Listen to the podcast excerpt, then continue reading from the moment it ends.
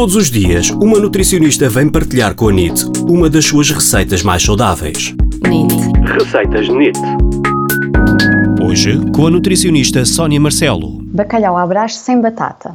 Para esta receita vai precisar 300 gramas de bacalhau desfiado, dois alhos franceses grandes, uma cebola, 4 colheres de sopa de azeite e 3 ovos. Num tacho deve colocar a cebola cortada às rodelas, o azeite e deixar alourar, adicionar as lascas de bacalhau já cozido e envolver por cerca de 5 minutos, de seguida cortar o alho francês às rodelas muito finas e verter para dentro do tacho, mexer bem e deixar confeccionar por 5 a 7 minutos, numa tigela bater os ovos, deitar para o preparado anterior e envolver enlumbrando até ficar com um aspecto cremoso. Pode colocar um bocadinho de salsa ou de coentros por cima e está pronto. Boas receitas!